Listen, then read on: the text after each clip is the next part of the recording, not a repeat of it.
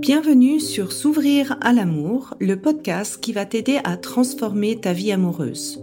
Je suis Sandy Kaufman, coach de vie certifié.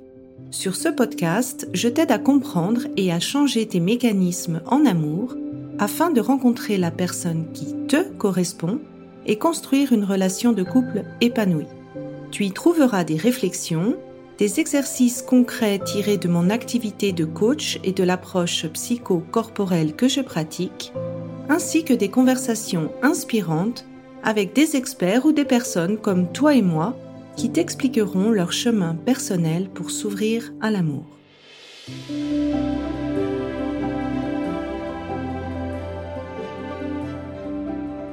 Tu écoutes l'épisode 11 est-ce que les femmes fortes et indépendantes font peur aux hommes? Alors ça, c'est la remarque que j'entends le plus souvent de la part des femmes qui viennent me voir et qui me disent, mais Sandy, moi, je suis une femme forte. Je sais ce que je veux, je sais ce que je veux pas. Euh, je m'assume pleinement dans la vie. J'ai une carrière euh, qui marche bien. Au niveau des finances, j'ai pas besoin d'être avec un homme pour faire ce que je veux. J'ai même pas besoin en fait d'un homme pour être heureuse et avancer dans ma vie. Et j'ai l'impression que cet aspect de moi qui arrive à vivre sans un homme, eh bien, ça les fait fuir. Et là, je te rassure, euh, je voulais aborder justement ça dans ce podcast parce que je trouve que c'est un a priori euh, qui pénalise finalement beaucoup de femmes qui sont bien dans leur vie, qui sont presque coupables d'aller bien dans leur vie et qui voient ça finalement comme un frein à euh, se mettre en couple. Et avant de rentrer dans le vif du sujet, je voulais t'annoncer que je vais organiser un webinaire gratuit justement sur le thème des femmes indépendantes. Est-ce qu'elles font peur aux hommes? Et on va creuser le sujet un petit peu plus euh, en profondeur que ce que tu as entendu par rapport au podcast. Alors inscris-toi, c'est gratuit. Je te mets le lien dans les notes. Et donc, euh, je voulais commencer par te rassurer que les hommes, ben, ils aiment tout autant que toi d'avoir des femmes indépendantes. Est-ce que toi, quand tu euh, cherches à te mettre en couple, est-ce que tu cherches un homme qui n'arrive pas à s'assumer dans sa vie, euh, qui est totalement euh, perdu, qui a besoin de toi à chaque fois que tu as besoin de faire quelque chose? Ben non. Et eh ben la réponse c'est la même chose chez un homme. Et d'ailleurs pour aider ton cerveau à y croire, ben je te recommande d'aller chercher la preuve du contraire. Donc tu peux regarder dans ton entourage si tu connais une femme, plus ou moins proche de toi, que tu trouves aussi indépendante que toi, aussi euh, euh, forte que toi, qui arrive malgré ça à être heureuse en couple avec un homme avec qui elle se sent bien.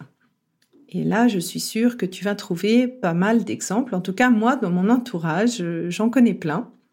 Et euh, pour continuer dans la logique, pourquoi les femmes se plaignent de cette fameuse charge mentale quand elles sont en couple. Donc si on a cet a priori que les femmes indépendantes ne plaisent pas aux hommes, pourquoi une fois qu'on est en couple, ce serait aux femmes d'assumer cette charge euh, mentale, ce serait aux femmes d'assumer ce côté fort? Donc j'espère que ces deux petites questions vont t'aider un petit peu à casser euh, cet a priori, à casser cette logique sur la femme forte et indépendante. Moi, je dis toujours, un couple heureux, ce sont deux personnes indépendantes et bien dans leur basket qui ont décidé de bénéficier du bonus qu'est le couple et je vois pas pourquoi ça serait différent pour un homme d'une femme. Par contre, qu'est-ce qu'il peut faire et c'est là où j'aimerais y accorder un petit peu plus de temps. Qu'est-ce qui peut faire que tu as cette sensation que les hommes fuient ce côté indépendant? Et donc là, j'aimerais te proposer quelques pistes de réflexion. La première, c'est ben, que tu rassures pas ton partenaire, ton homme, sur le fait que tu as besoin de lui. Ça ne veut pas dire parce que tu es euh, autonome dans ta vie, que tu arrives à gérer ta vie, que tu n'as pas besoin d'un partenaire. Et pour ça, c'est toujours agréable pour le partenaire de se sentir rassuré, de savoir qu'il peut te rendre heureuse, qu'il assure pour toi et que tu as besoin de lui en tant que partenaire dans ta vie et pas forcément en tant que béquille pour arriver à gérer ta vie. Et ça, t'as pas besoin de jouer la femme fragile qui doit être sauvée à tout temps. Tu dois simplement lui communiquer, reconnaître tout ce qu'il fait pour toi, être dans cette gratitude en fait de et ce, côté rassurant du fait que bah, il assure pour toi et que c'est vraiment le bon partenaire pour toi. Et ça, des fois, dans ce côté de reconnaître ce qui va bien, de reconnaître toutes les choses que l'autre font, ben, c'est pas forcément naturel pour tout le monde. Peut-être que toi, tu l'as pas vu dans ton premier de modèle de couple qui étaient tes parents. Et c'est quelque chose qui s'apprend et qui euh, ben, entretient l'amour euh, dans le couple, tout simplement. La deuxième piste que j'aimerais te proposer, c'est que finalement, ce côté indépendant, il camoufle une peur d'être dépendante de quelqu'un. Et là, on va directement plonger dans ton passé. Si dans ton passé, en fait, tu as eu une mauvaise expérience par rapport à la dépendance à quelqu'un. Donc, si je prends l'exemple de tes parents, si tu as expérimenté que la relation avec tes parents était pas sécurisante, que ça pouvait être risqué, que tu ne pouvais pas euh, totalement faire confiance à un ou deux de tes parents, eh ben c'est possible que tu aies construit finalement euh, ce côté indépendant par peur de dépendre de quelqu'un.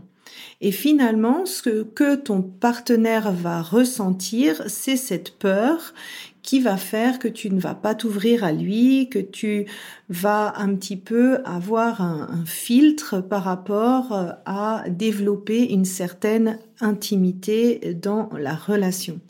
Et cette intimité, c'est pourtant le ciment de la relation. C'est ce qui va faire que petit à petit, la relation va s'approfondir.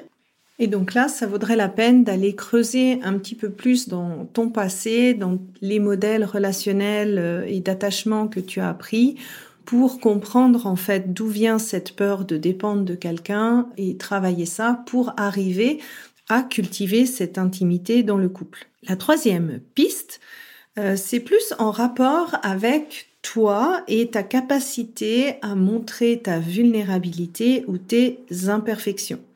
Là encore, euh, ça vient du passé. Si dans ton passé, en fait, euh, tu as enregistré par tes expériences qu'il fallait être parfaite pour être aimée, ou que tu recevais l'amour en fonction de tes euh, performances, de ce que tu faisais et pas forcément de qui tu étais, ça peut être difficile pour toi de montrer une certaine vulnérabilité ou une version un petit peu moins euh, brillante de toi-même. Et pourtant, euh, on tombe rarement amoureux, moi, de ce que j'appelle un tableau lisse et parfait. C'est un petit peu plus difficile. Ça empêche aussi l'autre de d'être vraiment soi. Ça met presque la pression vis-à-vis euh, du partenaire et presque cette sensation de devoir performer quand on est ensemble. Et c'est ce qui est un peu dommage parce que ça empêche le couple finalement de, de se construire. Et là, c'est vraiment une question de comprendre bah, d'où est-ce qui vient ce masque de perfection, pourquoi tu penses, ou inconsciemment bien sûr, qu'il faut être parfait ou parfaite pour être aimé? Et pour pouvoir changer ça et finalement euh, aborder la relation plus dans un côté authentique. La piste suivante, ça pourrait aussi venir de l'autre. Donc c'est pas forcément un problème qui vient de toi, mais si tu rencontres un, homme, un partenaire qui a un, un complexe d'infériorité par rapport à ses succès ou qui doute de sa capacité à avoir des succès, c'est possible que le fait que toi tu réussisses dans ta vie, le fait que toi tu arrives à avoir une certaine carrière ou je sais pas moi un certain succès financier, c'est possible que ça puisse donner un complexe d'infériorité à euh, ton partenaire euh, ce qui fait qu'il va partir. Mais là, tu vois que ça n'a rien à voir avec toi et ton côté indépendant, mais plus un rapport avec son évaluation de lui-même. Une autre possibilité, c'est le côté de la castration. Et ça, c'est donc principalement dans la manière de communiquer à l'autre si tu as cette habitude de communiquer sur le ton du reproche ou de communiquer de manière assez dure ce qui va pas, à ce moment-là, c'est pas ton côté indépendant qui pose problème, mais c'est ta manière de communiquer à l'autre. Moi, c'est ce que j'appelle la castratrice punitive, qui fait plus souvent des reproches que des compliments à son partenaire. Et là, euh, le couple devient plus un rapport de force et donc, euh, c'est un petit peu compréhensible pourquoi tu peux faire peur à ton partenaire si tu pratiques cette manière de communiquer. Et donc là, bien sûr, ça vaut la peine de comprendre bah, pourquoi tu es dans le reproche, pourquoi il y a ce côté de castratrice punitive. Bien souvent, c'est euh, parce que on attend et on attend relativement longtemps et on encaisse et que quand ça sort, ben ça sort euh, en explosant et puis pas forcément diplomatiquement. Et donc là, ça serait de d'aller un petit peu remonter encore à la source. Mais pourquoi donc tu attends autant pour communiquer euh, tout ça et de voir comment tu te sens en droit de communiquer tes besoins et tes limites et à partir de quand tu le fais, si tu le fais suffisamment tôt et de manière bienveillante, souvent tu t'évites d'aller dans le reproche parce que tu as écouté tes besoins, tu as écouté aussi ton propre timing. La dernière piste que j'aimerais te proposer, c'est le fait de répéter ce que tu as appris. Si dans ton passé, tu as entendu de la part de ta maman, ben, il faut surtout pas dépendre d'un homme ou bien de ton papa, c'est possible que inconsciemment, par peur d'avoir cette dépendance vis-à-vis d'un homme, même si elle n'est pas justifiée en fait par ta situation actuelle, que inconsciemment tu repousses l'amour d'un homme à cause de ce que tu as entendu au sein de ta famille précédemment. Et donc Ici, ça pourrait être intéressant à nouveau de comprendre quels ont été les modèles euh, que tu as enregistrés vis-à-vis de ta vision des hommes et du degré de sécurité que tu te sens euh, par rapport à entrer en relation avec un homme. Donc euh, j'espère que cet épisode de podcast t'aura rassuré sur le fait qu'avoir un côté indépendant et fort, c'est plutôt quelque chose de bénéfique pour euh, le couple et que si tu as cette impression que tu fais peur aux hommes, cela ne vient pas de ce côté indépendant, mais bien souvent de peur un petit peu plus cachée et que là, ça vaut vraiment la peine d'aller creuser, d'aller voir euh, d'où est-ce que ça peut venir.